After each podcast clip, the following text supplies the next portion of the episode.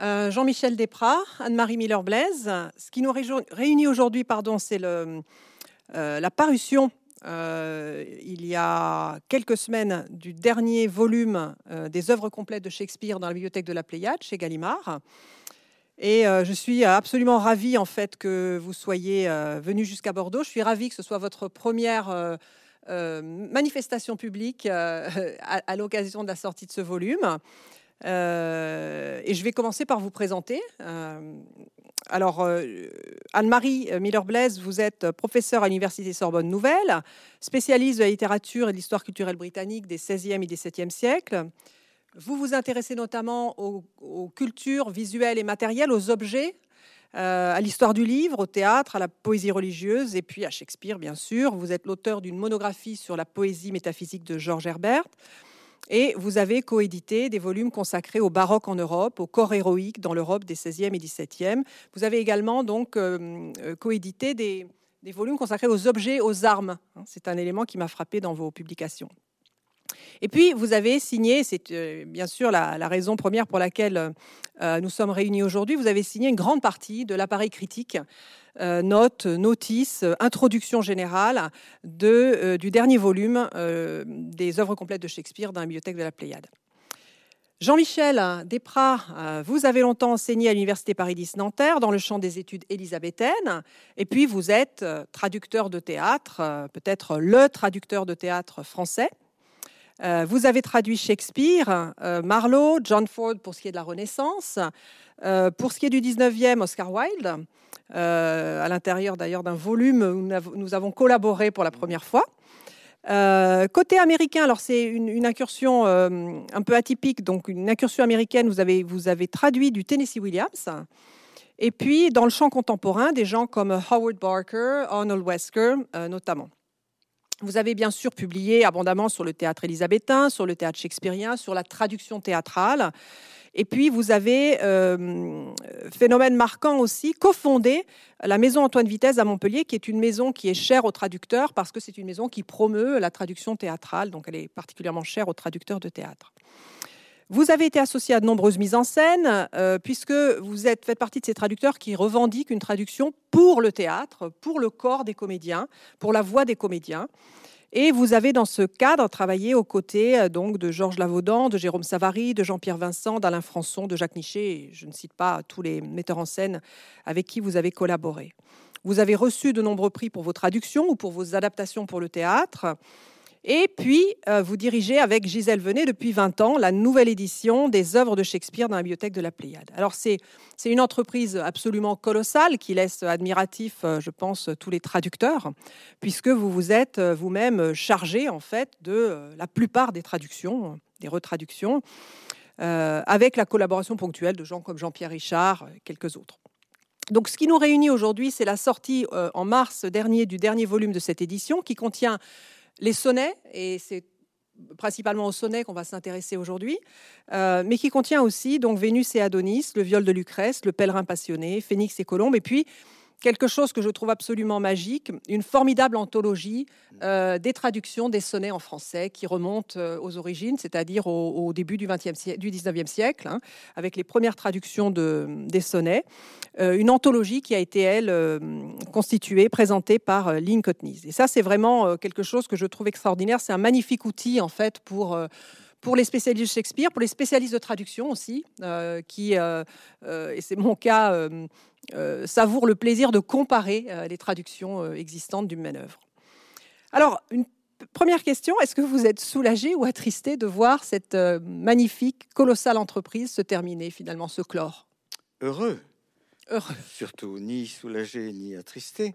Attristé parce que c'était un projet porteur et puis j'ai bénéficié de collaborations amicales et extrêmement compétentes. Euh, j'espère continuer quand même, euh, mais euh, je ne peux pas encore dire ce qui n'est pas bâti comme projet entièrement, mais ce qui c'est du côté de Tennessee Williams. Oui, j'ai envie de continuer à travailler sur Tennessee Williams. Très bien. Alors peut-être qu'avant de parler des, des d'évoquer des questions relatives à la, traduction des sonnets, à la traduction de Shakespeare, on pourrait euh, euh, situer un peu les sonnets dans l'œuvre de Shakespeare. Donc je me tourne vers Anne-Marie.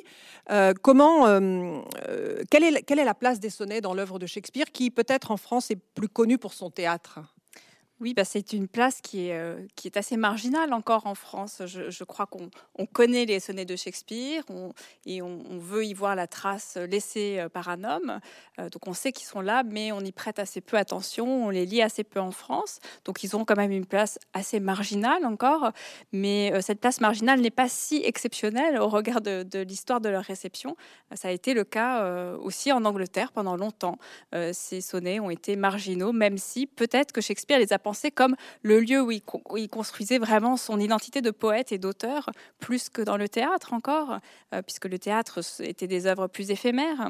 Euh, donc euh, il a été en quelque sorte canonisé plus tard dans cette incroyable édition folio de ses œuvres, une folio qui est sortie en 1623. et les sonnets n'y figuraient pas. et ça, voilà, ils sont restés dans l'ombre un certain temps en, raison de cette histoire un peu particulière de la publication. D'accord. Et si on, dans votre notice, votre introduction générale, notamment, vous, vous essayez de dessiner la spécificité du sonnet shakespearien. Est-ce que, en quelques mots, en quelques phrases, parce qu'on n'est pas, on s'adresse pas à un public de spécialistes, est-ce que vous pourriez expliquer ce qui, ce qui fait euh, la spécificité du sonnet shakespearien par rapport à, à d'autres traditions euh, dans, le, dans le champ du sonnet Je pense effectivement au modèle euh, antique ou au modèle pétrarchiste? Alors, il, en fait, Shakespeare se nourrit de, des poétiques ambiantes euh, euh, qu'il cite d'ailleurs beaucoup dans ses pièces. Hein. Il écrit des pièces pour se moquer du sonnet, donc il a une attitude assez, euh, moqueuse de, ce genre qui est associé à la mélancolie amoureuse, aux pauses, aux soupirs de l'amoureux, etc. et, et dans, son, dans son œuvre poétique à lui, il va reprendre ces traditions, les remouler pour en faire quelque chose de moderne, on pourrait dire, de vivant, d'un peu corrosif, où il mélange une palette incroyable de tonalités, de voilà. Donc euh, et il va surtout se différencier euh, des autres sonnettistes les plus connus en écrivant une partie de ces sonnets qui semblent euh, de façon très évidente dédiés à un homme. Donc ça c'est une grande innovation, même si l'innovation est aussi dans le mélange incroyable des registres et la faculté qu'il donne à chacun de ses poèmes de, de retourner le sens des mots et des idées en fait. D'accord. Mm. Et euh, on reviendra sur, le, sur les, les, figures qui peuplent les sonnets, mm. sur, euh, sur euh, la, figure masculine, sur, sur, sur les figures féminines. je voudrais d'abord, en quelques mots à nouveau, que, que vous brossiez aussi un tableau des caractéristiques formelles de ces sonnets. Alors le, sonnet euh, anglais a une histoire particulière. Il, arrive en Angleterre euh, euh, dans les années 1530, 1540, sous la forme de traduction de gens qui l'imitent et le traduisent. et il suit un petit peu la forme italienne, mais subrepticement, il va changer un petit peu et, prendre sa forme propre, qui est différente du sonnet italien, qui est différente du sonnet français également, et qui va produire progressivement, qui va être codifié en 3-4-1, donc trois strophes de 4 vers et une strophe finale de deux vers. Euh, dans les éditions des sonnets, ces vers ne sont pas détachés visuellement en strophes euh, dans, euh, voilà, dans les éditions anglaises, et c'est vraiment juste le distique final qui est détaché et qui, auquel on va conférer une force particulière. Et cette forme-là du sonnet change radicalement sa, son équilibre, puisque dans le sonnet italien, on avait un, léger déséquilibre en fait, qui permettait de dire les émois, les tourments de l'amour, euh, la mélancolie qu'engendre l'amour. Donc on avait un 8-1 contrebalancé par un 6 Euh, dans la, forme française, euh, dont, les lecteurs qui nous écoutent seront plus familiers sans doute, euh, on a une suite de deux quatrains et deux tercets qui reprennent en quelque sorte, qui réinterprètent déjà dans une certaine mesure la forme italienne. Et puis en Angleterre, on va s'orienter vers cette répétition d'un argument par trois fois dans trois quatrains et son renversement plus brutal en fait dans le distique final. Donc cette forme-là particulière, elle permet à Shakespeare justement d'accuser les renversements euh, qui sont les siens, qui sont, ceux qui sont propres à son esprit, très iconoclaste, très irrévérencieux. Merci. Euh, on parle de, donc de forme, euh, et évidemment la question qui me brûle les lèvres, et c'est une question pour Jean-Michel, c'est que, qu'avez-vous fait en tant que auteur de nouvelles traductions de ces sonnets euh, pour ce qui est de euh, d'établir des priorités entre sens et forme, puisque effectivement, bon, euh, un traducteur de poésie est face à, un double enjeu, celui de traduire, qui est déjà un enjeu en soi, mais aussi celui de traduire de la poésie, dont on sait que c'est quand même un concentré de difficultés en traduction. Et évidemment, la, la question se pose à tout traducteur de poésie de, de du système de priorité qu'il peut, qu'il veut décider d'établir entre euh, sens et forme, pour dire les choses de manière assez schématique. Je voudrais, avant de répondre très très vite, euh, insister sur la date tardive à laquelle on commence à traduire les sonnets de Shakespeare. Mm. On sait déjà que par rapport euh, à l'Allemagne ou à la Russie, qui ont été shakespearophiles beaucoup plus tôt que la France, que en France, en particulier les anathèmes de Voltaire, ont entraîné une pénétration très tardive de l'œuvre de Shakespeare, 1740, Antoine de Laplace pour les premières traductions, euh, Le Tourneur 1776 et les sonnets, ce n'est pas avant 1812.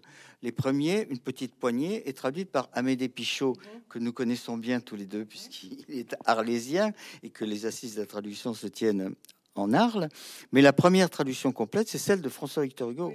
Donc c'est extrêmement tardif. Et à vrai dire, je parlais tout à l'heure de notre euh, amitié, de coopération, de travail en commun. Euh, j'ai beaucoup appris de, de l'anthologie, et je la remercie beaucoup, de Lynn Coteny, parce que je trouve que parallèlement au fait de déployer tout l'éventail incroyablement divers des façons dont on traduit euh, les sonnets de Shakespeare, elle crée aussi une espèce de communauté, volens nolens, de tous ceux qui, insensés, euh, ont essayé d'escalader cet Everest, puisque c'est évident que, alors que l'Everest, certains arrivent à l'escalader, on n'arrive jamais à donner une traduction euh, non seulement complète, mais, mais même euh, on n'arrive jamais à donner un équivalent complet des sonnets, ne serait-ce que à cause de la, de la polysémie galopante. On sait que Shakespeare, d'ailleurs, dans ses pièces aussi, aime beaucoup les jeux de mots.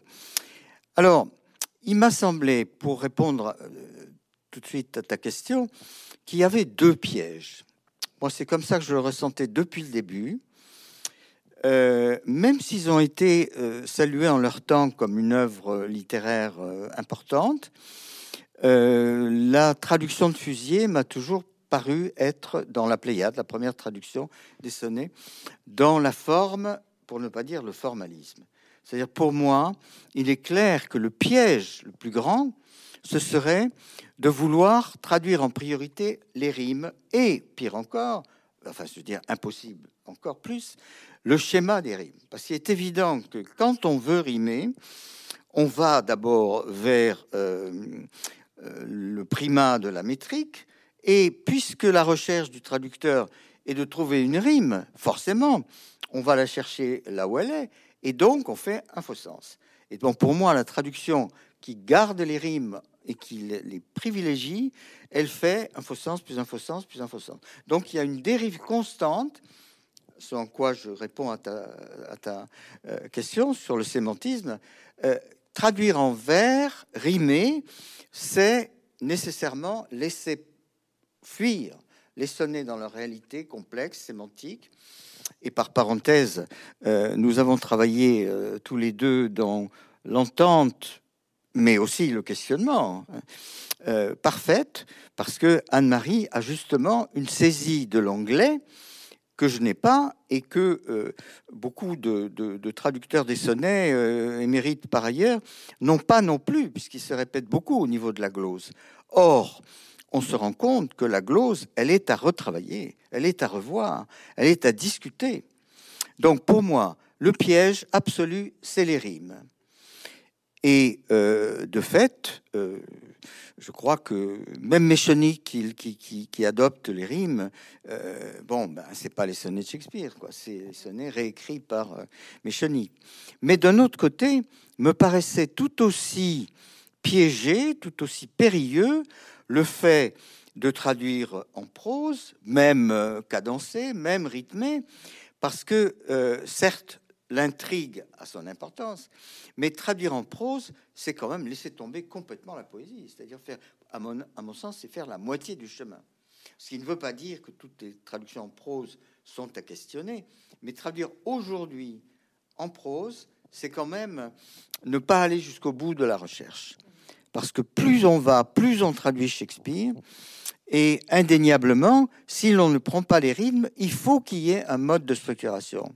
C'est pour ça que, instruit par l'exemple d'Elrod, qui a choisi l'alexandrin blanc, euh, j'ai emprunté cette voie avec euh, des petites différences, à savoir que l'alexandrin blanc, même euh, contraint par les douze syllabes, il est une contrainte trop grande. Si on veut justement suivre le détail, parce qu'il ne s'agit pas simplement de sémantisme, il s'agit du mouvement de la pensée. Parce qu'il y a certes une intrigue amoureuse, plusieurs qui sont racontées, mais c'est surtout une œuvre de pensée, le sonnet. Et euh, à ce titre, euh, il faut qu'on puisse avoir, paradoxalement, je suis vers ce qu'on critique le plus, la traduction qui simplifie, la traduction qui explicite.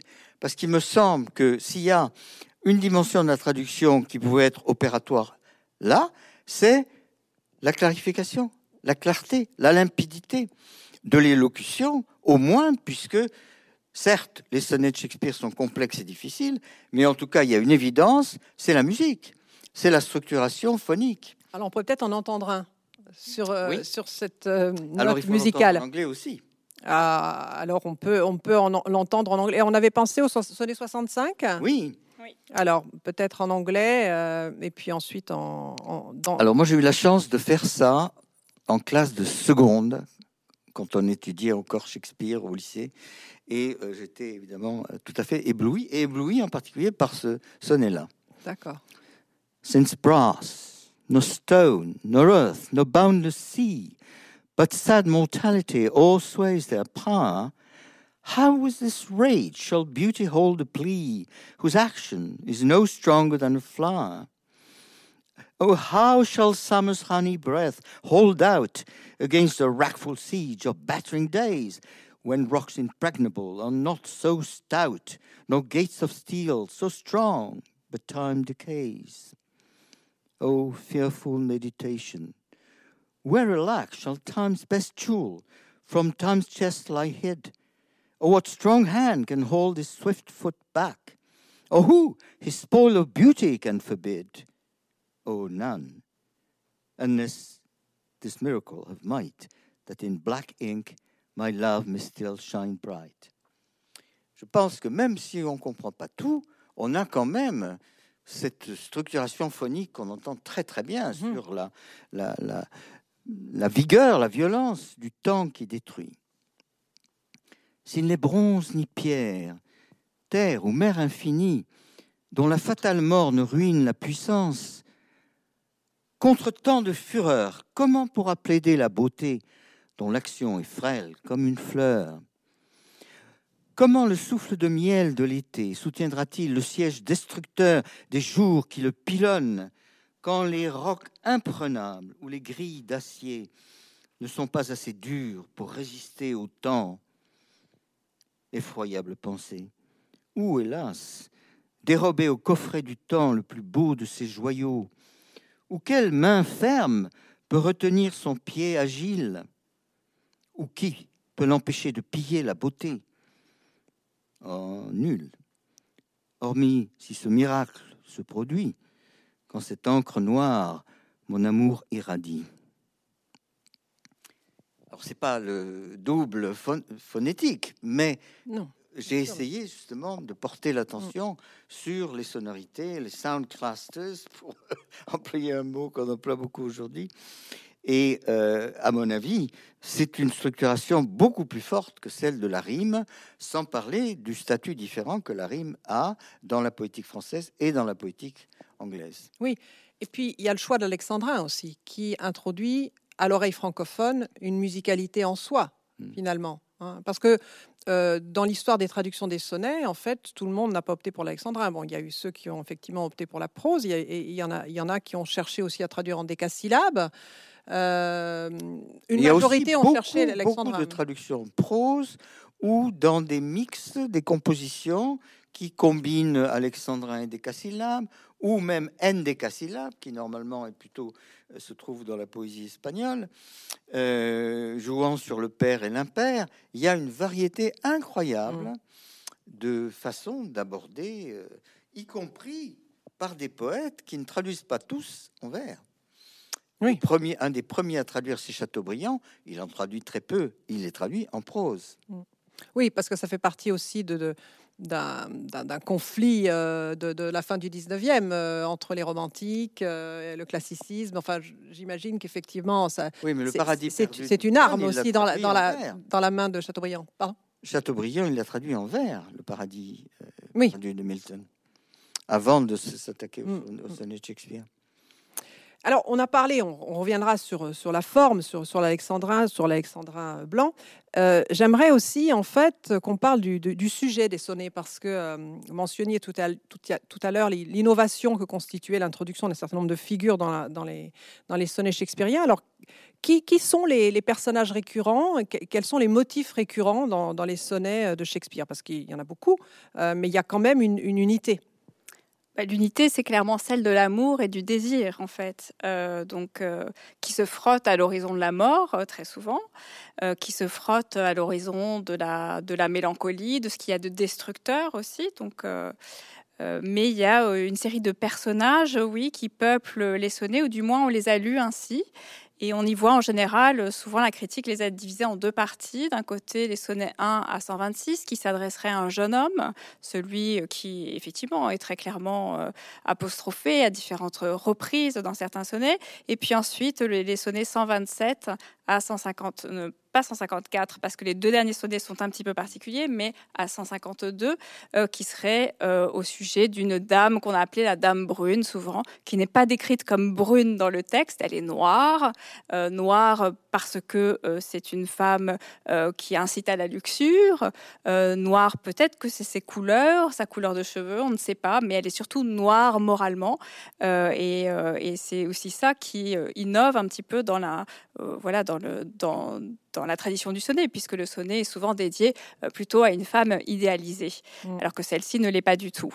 Euh, si je peux euh, oui. introduire une toute petite contradiction, oui. on sait ce que veut dire black par rapport au physique d'une femme, puisqu'il suffit de comparer avec les passages de Peine d'amour perdu mm. qui sont contemporains dans l'écriture. Hein, 1609, c'est une date beaucoup trop tardive. Il les a écrits bien avant, et ça veut dire à la fois black, black hair et black mm. complexion. Euh, c'est la méditerranéenne. Mm. Euh, parce que les, auditeurs peuvent croire qu'il s'agit d'une noire d'Afrique, comme tu mm. l'as dit. Mm. Non, il ne s'agit pas. Alors certes, elle est noire parce que moralement elle est noire, mais ça veut dire que c'est l'antithèse du modèle esthétique élisabétain qui est la jeune femme au teint pâle, aux cheveux blonds ou roux. Et euh, l'antithèse, euh, l'antithèse de la Laura de Pétrarque aussi, dont, euh, dont on nous a décrit les cheveux d'or moult fois. Donc effectivement, c'est une, une, image inversée en fait hein, de, de, la dame. elle n'est pas noire de peau. non, non, d'accord, non, oui. cela dit, ce qui est intéressant, c'est qu'à la même époque, il y a quand même fin 16e, début 17e, une mode pour décrire la beauté noire, y compris la beauté des femmes noires. Donc on trouve par exemple certains sonnets écrits par des Anglais sur la beauté d'une Éthiopienne. Euh, donc c'est quand même aussi un motif parmi toute une génération de poètes qui essaient de bousculer un peu les conventions que de célébrer aussi quelqu'un de noir de peau en fait, même si c'est pas le cas dans les. Oui, mais dans Shakespeare, ce que tu viens de citer mm. me fait penser à Antoine et Cléopâtre. Cléopâtre qui traduit qui, est présentée comme une gypsy. Hmm. Hein. Cléopâtre, elle est quand même source de luxure et de Aussi, débauche. Tout à fait, tout à fait, oui. Mais pour revenir donc au personnage, il se pourrait qu'on en ait deux, il se pourrait qu'il y ait un trio, et on a l'impression que certains poèmes euh, nous parlent de tromperie qui aurait lieu entre le beau jeune homme et la maîtresse noir. Euh, mais alors c'est une question débattue. Est-ce qu'en fait, sous cette histoire que l'on raconte, parce que les sonnets ont été publiés dans cet ordre-là, est-ce qu'il n'y a pas plus de visages derrière, euh, voilà, derrière les traits qu'on nous dépeint dans les poèmes Est-ce qu'il n'y a pas plus de visages réels qui se cachent? Est-ce que ces visages sont fictionnels ou pas? Euh, On ne le sait pas. on ne peut pas en être certain. On pourrait peut-être du coup entendre le sonnet 20 euh, qui euh, paraît euh, adapté pour, pour évoquer le sonnet 20. la question des figures qui peuplent les sonnets. Donc le sonnet 20, qui est le premier sonnet en fait à l'intérieur de la série des, des 154 poèmes, qui, voilà, qui, qui introduit vraiment l'idée de l'androgynie, de l'objet d'amour masculin du poète. Donc la nature t'a peint un visage de femme, toi, maître, maîtresse de ma passion. D'une femme, tu as le cœur tendre, mais sans l'habituelle inconstance et fausseté des femmes. Tu as un œil plus brillant, moins porté aux œillades, qui dort tout objet sur lequel il se pose. Tu as la grâce d'un homme, et tu as toutes les grâces, charmant les yeux des hommes, subjuguant l'âme des femmes. Tu fus d'abord créé pour être femme, mais la nature, en te formant, s'éprit de toi, et me priva de toi par un petit ajout un quelque chose en plus à mes fins sans objet. Mais puisqu'elle t'a membré pour le plaisir des femmes, qu'à moi soit ton amour, à elle sa jouissance. Alors, est-ce que c'est euh, un... Vous parlez beaucoup dans votre, votre introduction, du, dans votre notice, du caractère subversif de la poésie de Shakespeare. Est-ce que la subversion est là ou est-ce qu'elle est là mais aussi ailleurs? Elle est là, elle est aussi ailleurs, euh, euh, elle est là jusqu'à un certain point. Enfin, c'est-à-dire que euh, Shakespeare subvertit, mais reste aussi très souvent dans l'ambiguïté. Et ici, il reste dans l'ambiguïté parce que clairement, il s'adresse à un objet d'amour masculin, mais qui a la beauté d'une femme. Et il semble dessiner peut-être une distinction qui est assez traditionnelle à l'époque entre amour plus platonique, amitié aussi, voilà, une femme plus noble d'amour. Il a été privé euh, euh, d'une femme par ce petit ajout hein, d'un membre en fait. Euh, et donc l'amour charnel serait réservé aux femmes. Mais les ambiguïtés du texte anglais sur lesquelles je ne reviendrai pas parce qu'elles sont un petit peu compliquées la, notice est là pour expliquer les choses enfin les notes sont là pour expliquer ce qui, ce qui pourrait intéresser le, lecteur. Mais la formulation de la, du dernier vers chez Shakespeare est assez ambiguë pour ménager toujours l'espace en fait de de la, enfin, la, possibilité qu'il y aurait aussi une relation charnelle entre les hommes. Mm. Voilà. Alors, sur cette question. ça qui a été quand même aussi pendant très très longtemps, jusqu'à l'évolution récente que signale Anne-Marie, jusqu'à présent, on estimait que c'était adressé très clairement à un jeune homme, un aristocrate, beaucoup plus jeune et appartenant à une classe sociale supérieure. Oui. D'ailleurs, par parenthèse, c'est un détail, mais ça compte. Euh, comment est-ce que on euh, traduit thou et you, puisqu'on sait que euh, Shakespeare garde ce qu'il y a aussi dans la Bible, le tutoiement et le vouvoiement. Hmm. Et en effet, là, on y reviendra, j'ai pris un parti pris tout à fait discutable. Parce que je pense qu'aujourd'hui, vous voyez l'objet d'amour, c'est se situer dans un snobisme qui efface la, vigueur de la passion. Hmm. Alors, on pourra y revenir, mais dans le sillage de ce que disait Anne-Marie, je me demandais aussi euh, comment euh, un traducteur euh, confronté à la question de, l'indétermination des genres dans certains poèmes procédait, puisque le français est une langue éminemment genrée. Donc, est-ce qu'il y a des exemples dans les, sonnets, justement la nouvelle traduction des sonnets, de, finalement de, stratégies qui permettent de, d'enlever sa charge genrée à la langue française pour rester, dans le fond, en adéquation avec l'indétermination du poème d'origine. Je ne sais pas si cette question s'adresse. Alors, euh, je pense qu'on a fait un choix assez, ou que Jean-Michel a fait un choix assez traditionnel, c'est-à-dire de considérer que les premiers poèmes étaient effectivement dédiés à un homme jusqu'au sonnet 126 et ensuite jusqu'à une femme. Et c'est ça qui a guidé tes accords, tes choix de genre, euh, voilà, dans, l'ensemble de la traduction. Alors, euh, c'est vrai que dans, dans, la critique plus récente, on a tendance à remettre en question le genre de la personne auquel le poème s'adresse. Il y a une édition qui est parue récemment euh, par Wells et Edmondson, où ils éprouvent le besoin sous chaque poème de préciser ce poème pourrait être dédié à un homme ou une femme, celui-ci à une femme, etc. Euh, voilà, donc euh, je ne sais pas si c'est vraiment utile de prendre par la main autant le lecteur qui peut se rendre compte lui-même en lisant l'anglais que l'indétermination grammaticale de l'anglais prévaut souvent. Euh, et voilà, je pense que, mais je pense que les, comment dire, les ambiguïtés de, Shakespeare sont plus subtiles. Elles n'ont pas besoin d'être rendues par un il ou un elle. Euh, voilà, au niveau des pronoms. Euh. Mais surtout, il faut rappeler qu'il y a eu toute une période très très longue de censure. C'est-à-dire que les sonnets adressés à un homme, on en connaît une série. Je crois qu'il y a un anglais aussi que tu cites, mais c'est Michel-Ange qui est clairement euh, dans un rapport d'amour, d'amour homosexuel. Et, pour rester tout près de Shakespeare, il y a une différence colossale entre Marlowe, qui décrit le corps des hommes, la beauté des hommes de manière sensuelle, charnelle, mm.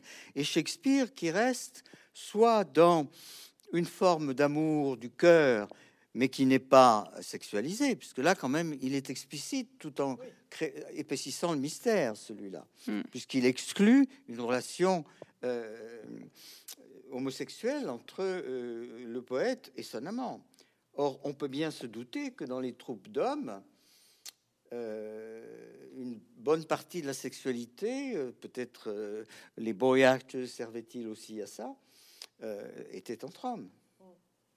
Or, les sonnets de Shakespeare ont été jugés subversifs pendant très longtemps parce qu'ils s'adressaient à un homme.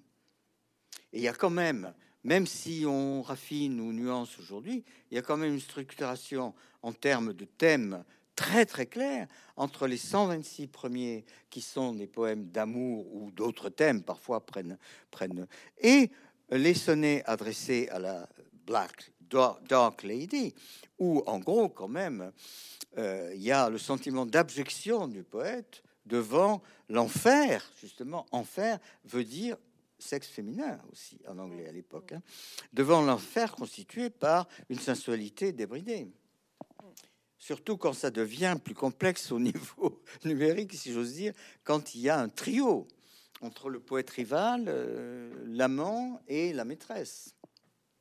On avait évoqué la possibilité de lire le poème, le sonnet 135, il me semble. Ah, on parle de subversion. on, franchit encore un degré par rapport à, cette question du genre, puisque euh, ça pose des problèmes de traduction énormes. Mhm. On voit les traducteurs très en contradiction les uns avec les autres, puisque là, c'est un exercice de virtuosité ou pour dire en gros, puisque oh, moi j'ai fait euh, comme Larocque dans son dictionnaire de Shakespeare suggère de faire, c'est-à-dire rendre un petit peu explicite la situation.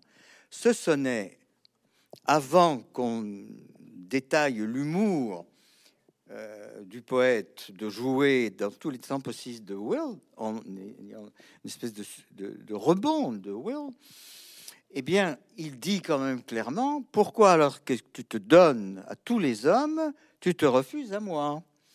Et il cite l'exemple de la mer qui reçoit encore de l'eau quand il pleut.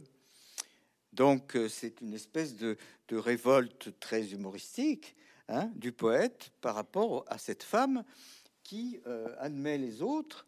Il y a d'autres métaphores euh, à d'autres poèmes, d'autres sonnets comme la baie euh, où pénètrent tous les, tous les navires, euh, et pas à lui. Mais alors évidemment, ça c'est une sorte de premier degré. Mais il me semble qu'il faut faire en sorte qu'on comprenne ce premier degré.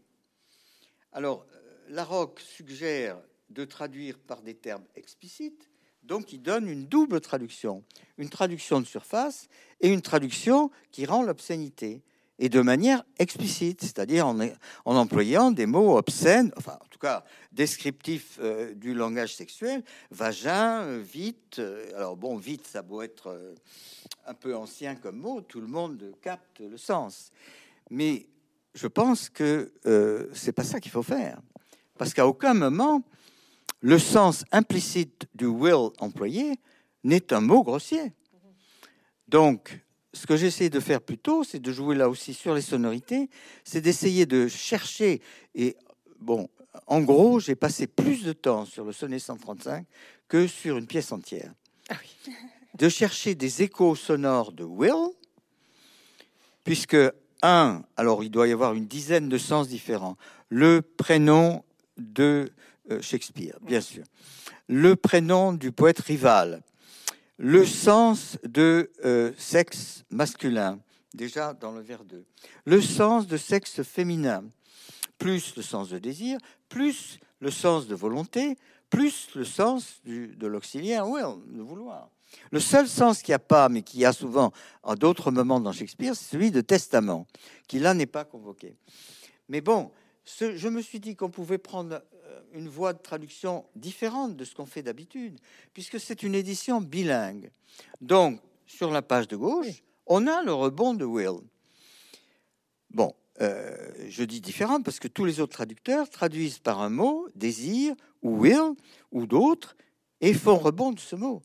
Mais quand c'est en bilingue, on n'a pas besoin de faire la même Mhm, chose. mhm. On ne fait jamais de toute façon la même chose que sur la page de gauche.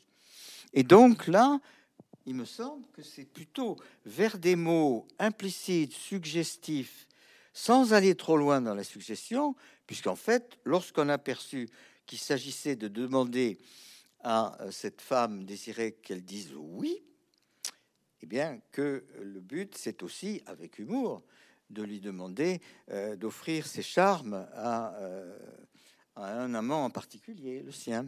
Alors, est-ce qu'on en entend l'original et la traduction? Ou juste la hein. traduction? Peut-être Bien, l'original. serait Anne-Marie va nous lire Oui, je peux vous l'original. lire l'original, oui. Whoever hath her wish, thou hast thy will, and will to boot, and will in overplus. More than enough am I that vex thee still, to thy sweet will making addition thus. Wilt thou, whose will is large and spacious, not once vouchsafe to hide my will in thine? Shall will in others seem right gracious, and in my will no fair acceptance shine? The sea, all water, yet receives rain still, and in abundance addeth to his store. So thou, being rich in will, add to thy will one will of mine to make thy large will more. Let no unkind, no fair beseechers kill. Think all but one, and me in that one will. Chacune a son chacun. Et toi, tu as ton will. Un autre will en plus, un autre vite encore. Je te suffis pourtant, te harcelant sans trêve, comblant ta douce fleur de ma pointe d'amour. Voudras-tu bien, dans ton vaste et spacieux pertuis, me permettre une fois de vivre et me cacher? Quand les autres y ont droit, jouissant de ton oui, il n'y a pour moi aucun espoir, aucun excès. La mer qui est toute eau reçoit encore la pluie, elle l'ajoute en abondance à ses réserves. Ainsi toi, riche en désir, accepte-moi en toi. Dis-moi oui en ta fleur pour l'élargir encore. Ne te refuse à aucun assaillant sincère. Eux tous, ils ne font qu'un, et je serai ce Will. Il y a presque des accents joyciens dans ce Dis-moi oui, je serai ce Will. Ça fait penser au, monologue de Molly de la Oh, fin de. Ulysses. Je trouve, il y a quelque chose que ça, ça- pour un lecteur moderne, pour un lecteur contemporain, il y a cet écho-là. Ça a été un travail colossal pour arriver peut-être à quelque chose qui paraît évident à l'auditeur, mais rien que de trouver oui comme écho à Will, euh, j'étais content le jour où je l'ai trouvé. Oui, oui, bien sûr. Non, moi je trouve que voilà, le, ta traduction restitue euh, parfaitement toute la coquinerie euh, du poème, euh, toute, euh, toute sa, voilà, tout- et toutes ses équivoques et, et ce jeu, euh, effectivement, sur, le- sur les sonorités. Donc, euh, je pense que c'était vraiment la bonne solution, en effet, de ne pas répéter le mot will à l'infini, mais de jouer des assonances. hein. Mm. Euh, Et pas contraire. non plus Mm. de qualifier chaque emploi. Voilà, oui, Parce tout que à fait. sinon, on est conduit vers une forme d'obscénité. Il est sexuel, mais il n'est pas obscène. Alors, on, oppose souvent les, dans le domaine de la traduction poétique les traductions réalisées par des poètes aux traductions réalisées par des, traducteurs professionnels ou par des universitaires. Est-ce que ça a un sens? Est-ce qu'il y a euh, des caractéristiques formelles propres aux traductions des poètes euh, telles que... On aurait bien du mal à trouver une unité. La preuve, Chateaubriand traduit en prose. Bonnefoy traduit, mais pas en alexandrin, en indécasyllabe, et d'autres traduisent dans un autre maître. D'ailleurs, j'ai oublié de préciser, quand on a parlé justement de ce choix, que par rapport à Elrod, j'ai pris quand même une grosse différence, c'est-à-dire que j'ai pu raccourcir ou rallonger en fonction des besoins. Donc je suis allé jusqu'à 14 quand le sémantisme était tellement substantiel qu'on ne pouvait pas, on peut pas couper des adjectifs, par exemple. C'est pas parce qu'ils sont plus longs en français qu'il faut qu'on est autorisé à les couper. Ils ont chacun leur fonction. Mais euh, du coup, aussi quand je pouvais dire plus court, puisque ça arrive étonnamment, j'allais pas rajouter une cheville du genre euh, alors ou et donc, parce que ça on peut toujours le mettre partout pour arriver au chiffre qu'on désire. Donc j'ai fait avec donc des 12 et aussi précédé, orné, suivi de 10 ou de 14. Mais évidemment, on faisait attention à ce que le rythme d'ensemble ne soit pas enlisé. C'est pas évident, hein, parce que quand on fait 14, on, l'entend tout de suite. Je pense que tu as trouvé euh, aussi un chemin entre la traduction de poète et la traduction euh, de spécialistes. Euh, c'est-à-dire qu'on voit bien dans l'anthologie, hein, cette magnifique anthologie, euh, qu'il y a effectivement des traductions de poètes, mais les traductions de poètes ne sont plus exactement des traductions. Parce qu'en fait, euh, le, modèle des sonnets shakespeariens, c'est devenu le poète sans doute le plus imité, le plus... mais il n'est pas simplement traduit. C'est-à-dire que les poètes veulent se mesurer à Shakespeare, veulent le réécrire, veulent le faire sien pour rentrer dans, cette, dans ce même monument que Shakespeare, quelque part. donc ce sont des réécritures, souvent plus que des traductions des, réécritures inspirées. Euh, et je crois que après, de l'autre côté, on peut avoir des, traductions extrêmement fidèles au sens. Euh, à mon sens, ce que Jean-Michel a fait de particulier, c'est qu'il a cherché l'énonciation et la, en fait la, possibilité de dire effectivement la pensée comme en une phrase, une phrase longue de 14 vers, mais ça se dit et on s'en rend compte quand on les lit. Et là, je pense que c'est aussi le traducteur de théâtre, euh, finalement, qui ressurgit dans cette possibilité de dire un sonnet d'un bout à l'autre et de suivre les rouages de la pensée, parce que c'est ça aussi l'autre innovation incroyable de Shakespeare, c'est de ne pas écrire exactement des vers, même s'il il utilise cette contrainte, il se plie euh, vraiment très strictement à la contrainte du sonnet anglais ou shakespearien, euh, mais à l'intérieur de cette contrainte, il fait bouger les choses, et c'est-à-dire que finalement, ce qu'on suit, c'est le mouvement d'une pensée qui ne cesse de se retourner. C'est un bijou euh, de, pensée, en fait. Chaque sonnet est un bijou de, pensée, et en fait, c'est une sorte de machination, et il nous emmène dans les rouages de son esprit. C'est ça qui est vraiment, je trouve, très innovateur et très différent de, des tonalités lyriques euh, que l'on peut avoir dans d'autres sonnets qui cherchent à dire la douleur et des choses ça. ça ne veut pas dire qu'il ne dit pas la douleur, mais c'est d'abord chaque sonnet est comme l'empreinte de son esprit. Et, ça, ça se dit, et on le sent en fait dans ces traductions, je pense, quand on les lit à, voix haute. Donc je, ne peux qu'encourager aussi les lecteurs qui liront ces sonnets de, se les lire à voix haute parce qu'ils sont faits pour être lus à voix haute. C'est un point sur lequel nous sommes d'accord. Voilà. C'est bien celui-là. Mais moi, j'ai entendu, c'est les universitaires hein, qui valorisent euh, systématiquement les traductions de poètes. J'ai entendu dans un séminaire que tu connais, que qu'animait Ben Simon à Paris 3, euh, Yves Bonnefoy dire lui-même que contrairement à ce qui se dit, les traductions de poètes sont pas sont pas en général très très extraordinaires justement parce qu'ils substituent leur poétique à celle de l'auteur qui traduisent. Alors je ne sais pas ce qu'ils pensent de ses propres, parce que c'est vrai qu'ils sont à mi-chemin. C'est une traduction, mais bonne foi laisse tomber des éléments. Voilà, il garde ceux et il les développe. Donc quelque part, c'est aussi une réécriture, une traduction réécriture, mais c'est quand même une traduction beaucoup plus proche que des traductions d'autres universitaires. Et justement, puisqu'on parle des, autres traductions de, des sonnets, euh, comment, dans la pratique, on fait pour oublier qu'il y a euh, d'autres traductions? C'est-à-dire que je me suis demandé si, quand on s'attaque aux sonnets, qui ont déjà été traduits multiples fois, est-ce qu'on n'a pas dans l'oreille des, traductions de sonnets qui viennent finalement euh, parasiter une voix qu'on voudrait sienne, une voix propre. Euh, je pense que la tentation est beaucoup plus forte sur les pièces, parce qu'il y a euh, enfin, euh, beaucoup de, de, grandes réussites dans les pièces. Moi, je trouve à la fois que la traduction d'Yves Bonnefoy d'Hamlet est, est, superbe, et alors avec en moins quand même la traduction, la dimension théâtrale. Mais celle de Gide, que Bonnefoy d'ailleurs critiquait vigoureusement, est aussi très belle dans le baroquisme. Je trouve que Gide est l'exemple de l'homme de théâtre poète qui avait à la fois le sens des répliques, le sens du théâtre, le sens de la parole projetée et un sens poétique, indéniable. Les images, les métaphores sont très très belles.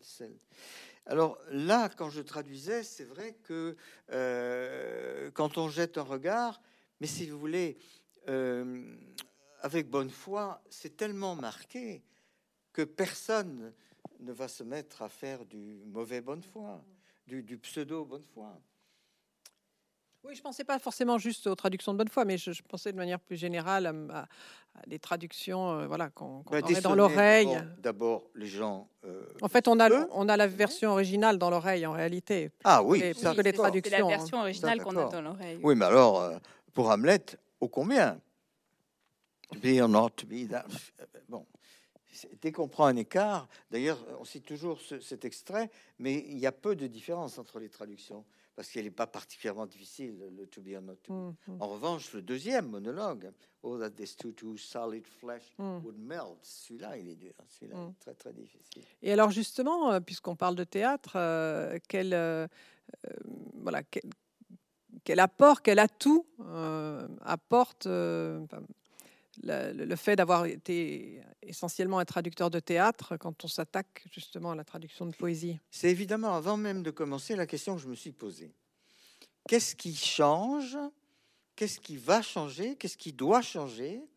Et Anne-Marie a excellemment répondu à cette question en disant que bien qu'en France, enfin ça c'est moi qui rajoute, mais bien qu'en France la tradition de lecture publique de poésie soit très peu répandue, je sais pas, par pudeur, parce que bon, c'est pas dans les mœurs, alors qu'il y a des pays, euh, aux États-Unis, la Russie ou, les États-Unis, bien mm. sûr, où on lit la poésie, où on dit la poésie, mais euh, je dirais à la fois que, bien entendu, s'il n'y a pas le sentiment quand même d'une structuration d'un poème, euh, eh bien, on rate son coup. Enfin, bon, mais euh, inversement, il y a beaucoup de proximité. D'abord, par parenthèse, il y a beaucoup de sonnets dans l'œuvre de Shakespeare. Mhm. Euh, dans Roméo et Juliette, il y a les deux premiers chœurs. Il y a la rencontre de Roméo et de Juliette qui forment un sonnet à leur grâce à leur réplique. Mais sinon, il y a aussi euh, des octosyllabes, des tétramètres trocaïques, pardon pour le, mot trop savant, mais c'est les sept vers des sorcières de Macbeth. Euh, donc, la forme poétique, elle est présente dans les pièces. Et ce serait absurde de dire que Hamlet est moins poétique que les sonnets. Et alors, si j'ai cité Hamlet, c'est pas par hasard, c'est parce que il me semble que, sans en faire un absolu ou un principe, ce sont quand même les deux œuvres qui nous emmènent un peu plus loin vers le cœur du Shakespeare, de Shakespeare, poète. Quand on se dit, mais à partir de son œuvre, est-ce qu'on ne peut pas imaginer l'homme? Ben, Hamlet, quand même, écrit au lendemain de la mort de son père, euh, avec un poète qui a prénommé son fils Hamnet, euh, et puis en plus, il l'a réécrit tout au long de sa vie. Donc il y a quand même, il me semble, une sorte d'accès plus fort que dans Othello ou Le Roi Lear, euh, au cœur de l'intimité de Shakespeare. Et les sonnets, euh, bon, sans tomber, alors moi je, sais que je me ferais vilipender si je défendais l'idée d'une lecture biographique. Mais quand on est traducteur et qu'on trouve que les choses ont un écho, eh ben, euh, dire il faut que je rende la force de cette sensation, qui est une sensation vécue, même si c'est dans un poème. Euh, alors peu importe la réalité, je ne sais pas du tout, euh, pas plus que les autres, si Shakespeare projette une partie de sa vie affective. Il n'empêche que c'est des figures de l'amour qu'on a rencontrées tous, à part la phobie de la luxure. Euh, on est plutôt dans l'inverse aujourd'hui, dans son parcours personnel. Donc c'est parce que c'est des sonnets qui parlent d'amour. Alors on avait évoqué justement la possibilité de lire le sonnet 129, il me semble. Et c'est celui-là qui est le plus amer, je dirais, dans la dénonciation de la jouissance. En parlant de luxure. Et eh oui.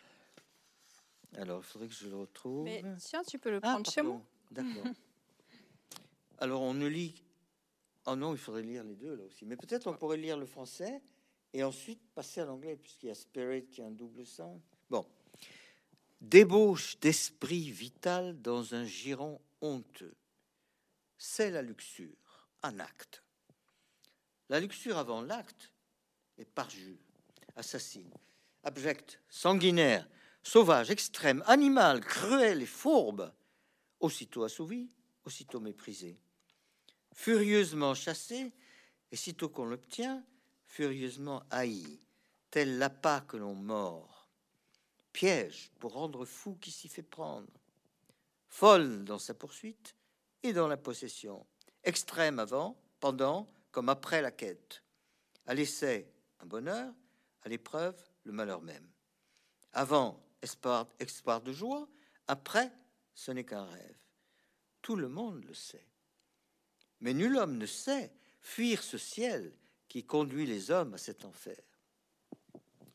Alors là, il y, a quand même euh, voilà, un rejet de la sexualité qui est... Euh, mais ceci étant dit, il y a un fond de vérité que tout le monde reconnaît.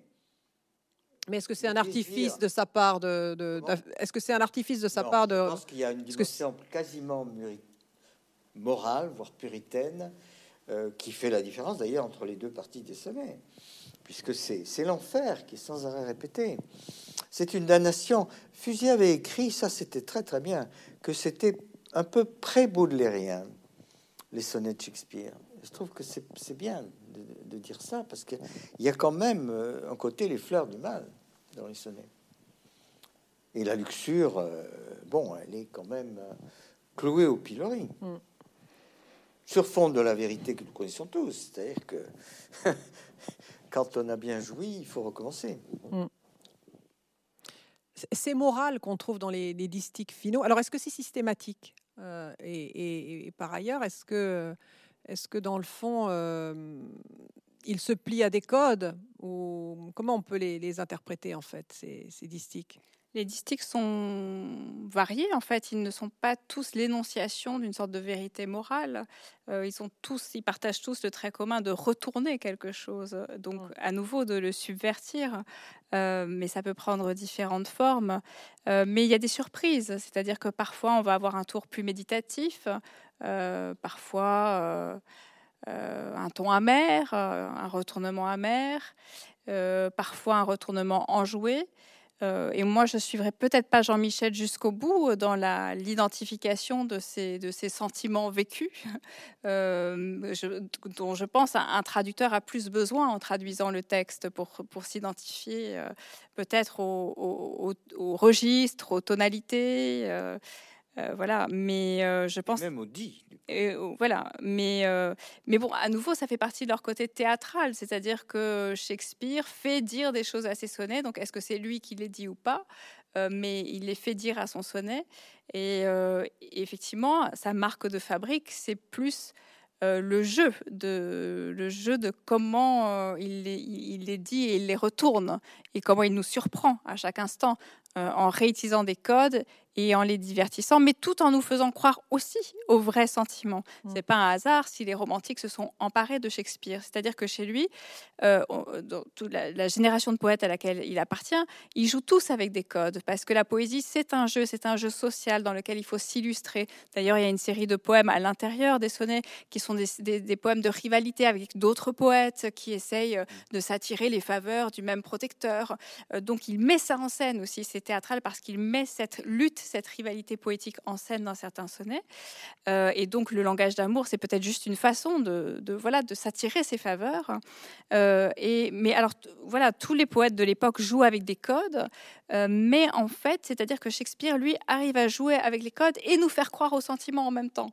et, c'est ça qui est fort et c'est ça qui fait qu'il a été lu ensuite par les romantiques et admiré comme aucun autre poète de sa génération. Parce qu'ils se sont reconnus dans ces sonnets et aussi parce que ces sonnets débordent du cadre qu'ils reproduisent pourtant euh, en y insoufflant une sorte de, voix épique. Et cette voix épique, elle est liée au mouvement constant de ces sonnets, cette faculté, cette ductilité qui est la sienne en fait, voilà, il est tout le temps en train de nous faire bouger, de faire bouger sa pensée. Euh, et, je pense que voilà, c'est ça qui leur a donné une vie euh, une vie que lui-même promet à ses sonnets en les écrivant. Hein, euh, voilà.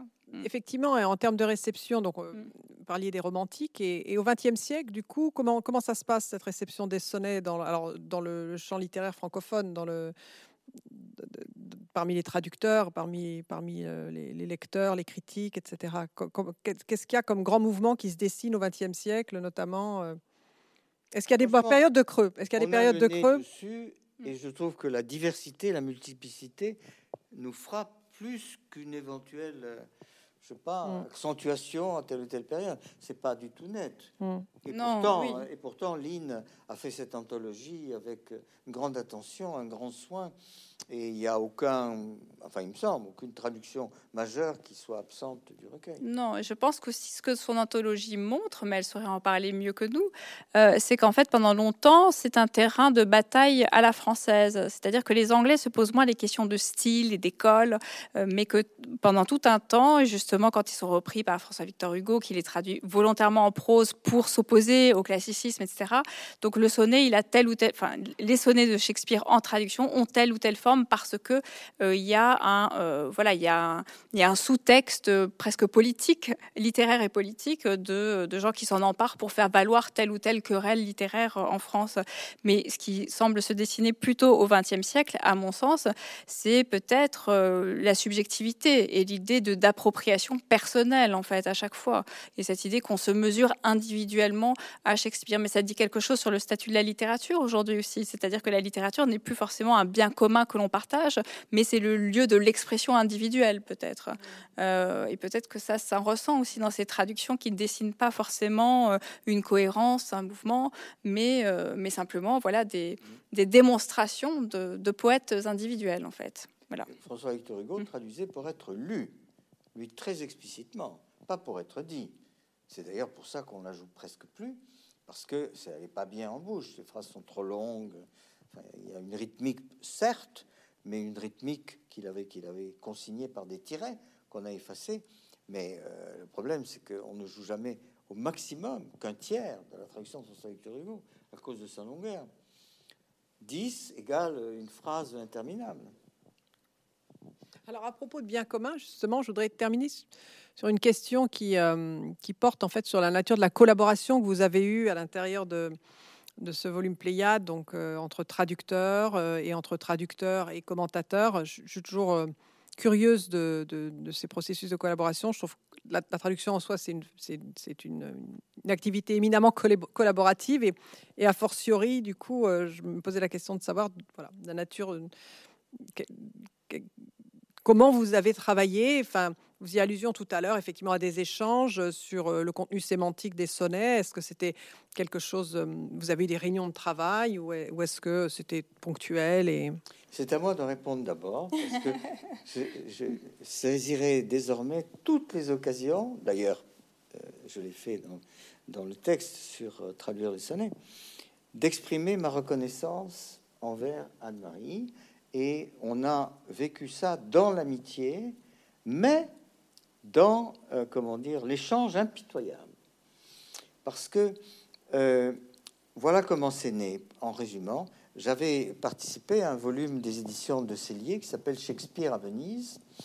Et euh, un des collaborateurs avait quatre ans de retard. Et quand enfin son texte est arrivé, il avait traduit le sonnet 127, qui est celui où on passe du jeune homme à, ou enfin, ou des jeunes hommes à la maîtresse. Et c'était une catastrophe. J'ai dit à, Diane de Cellier, on ne traduit jamais que dans le sens de sa langue maternelle, sinon. Et je lui ai dit, écoute, laisse-moi le refaire. Euh, je vais sans doute traduire les sonnets de Shakespeare après, dans les années qui viennent.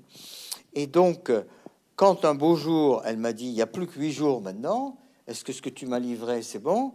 J'ai dit, il faut absolument que j'ai un spécialiste de la poésie de Shakespeare et qui le relise. Et donc, Anne-Marie a accepté de le faire. Et heureusement, parce qu'il a beaucoup. Ah, oui, il a évolué, mais je ne sais pas si heureusement. tout à l'heure, Black, que j'avais traduit par La Brune, hmm. comme Fusier d'ailleurs, puisque on, voilà, on était dans le changement d'interlocuteur et où tu as eu tout à fait raison de me refaire, de, me faire mettre Black. Et à partir de là, j'ai dit à Nari, écoute, c'était tellement important que tu interviennes au moment où tu es intervenu. Est-ce que tu accepterais d'être la première lectrice critique? Donc, veux-tu travailler avec moi au sens où tu es là pour critiquer? T'es pas là pour me dire euh, ça c'est bien. Bon, à certains moments, elle l'a dit aussi. Euh, donc c'est bien d'être encouragé. J'aurais été fustigé tout le temps, j'aurais hurlé stop. Mais son, boulot, euh, qu'elle a fait consciencieusement et surtout avec une compétence inouïe, c'était de critiquer. Et je dois dire qu'il y a des fois où je t'ai livré quelque chose qui me paraissait, non pas un accomplissement, mais enfin un point d'aboutissement au moins provisoire. Et alors là, gling, gling, gling, gling, gling. Il n'y a pas une fois où elle m'ait renvoyé la copie sans euh, mettre en cause. Mais ce qu'elle sait faire, ce non, non, mais ça revient. Hmm. Je peux parler d'une copie au sens de que j'ai écrit. bien compris. Ça revient quand même euh, au fait de, ben voilà, d'avoir un collaborateur ou en l'occurrence une collaboratrice hyper compétentes et je trouve qu'ils sont tellement difficiles que je me demande bien comment j'aurais fait sans. Donc, il est certain que beaucoup de colorations sont dues à la présence d'Anne-Marie. Donc, ça n'a pas été on s'envoie ce qu'on a fait, ça n'a pas été euh, un, échange d'amitié, tiens, si tu veux bien lire ce que j'ai écrit, mais ça a été une collaboration constante. Mm. Bon, à ceci près que Anne-Marie ne veut pas revendiquer ça comme une co-traduction que ce n'est pas au sens où le final cut, mm. euh, bon, c'est moi qui l'ai vu. Et en tant bon, et, la, traduction première a, toujours été la tienne aussi. Mais je crois que effectivement, il y a le, mouvement du poème euh, et, les intuitions du poème qui ont, qui ont été les tiens. Et, parfois, j'ai simplement euh, apporté des informations aussi contextuelles qui pouvaient venir épaissir quelque chose à un certain moment ou, euh, ou faire ressortir aussi des, des, images, des métaphores qui sont assez obsolètes pour le lecteur d'aujourd'hui et qui paraissent étranges, bizarres. Euh, et qui pourtant euh, méritent d'être euh, d'être intégrés dans le texte, comme l'image de l'usure ou des choses comme ça qu'on n'associe pas forcément à l'amour et qui pouvaient se trouver parfois gommés parce que c'était pas effectivement dans le mouvement du sentiment amoureux. voilà. Donc, mais ça. oui, mais je continue à apprendre beaucoup de toi, mmh. y compris hier. ou avant-hier, où on, mmh. répétait. Et tout à l'heure dans le train, tu m'as dit que un des sens de Spirit, c'était le sperme, la mm. semence, ce que je n'avais absolument pas vu. Je prenais Spirit, certes, dans son acception sexuelle, l'énergie sexuelle, mais pas, j'ignorais totalement oui, parce qu'effectivement, la, la, débauche d'esprit vital, on peut l'entendre comme la débauche d'énergie, mais c'est aussi spirit euh, avait aussi effectivement le sens de sperme, eh ben effectivement. Hmm. Bon, bah donc, voilà, donc en fait, c'est infini, c'est infini, c'est inépuisable. C'est heureux. Et heureux. voilà. Quand, les travaux s'achèvent complètement, on est frustré. Voilà, mais je pense que sur cette note hmm. extrêmement élogieuse et optimiste, ça ne peut pas être le mot de la fin, parce qu'il faut remercier Henri Suami qui a traduit euh, le viol de Lucrèce et Vénus à Adonis d'une toute autre manière de la qualité, de la flamboyance de sa traduction, et également euh, Jean-Pierre Richard, mm. qui a traduit euh, des, des, des, poèmes difficiles comme mm. la complainte d'une amante, d'une amoureuse. Alors, on s'était fixé comme objectif de parler des sonnets. Mm. Effectivement, on pourrait parler de sonnets et autres Bien sûr, et bien sûr, il faut rappeler que Vénus et Adonis, c'est pas autre poème. Bien sûr, mineur, bien sûr. Non.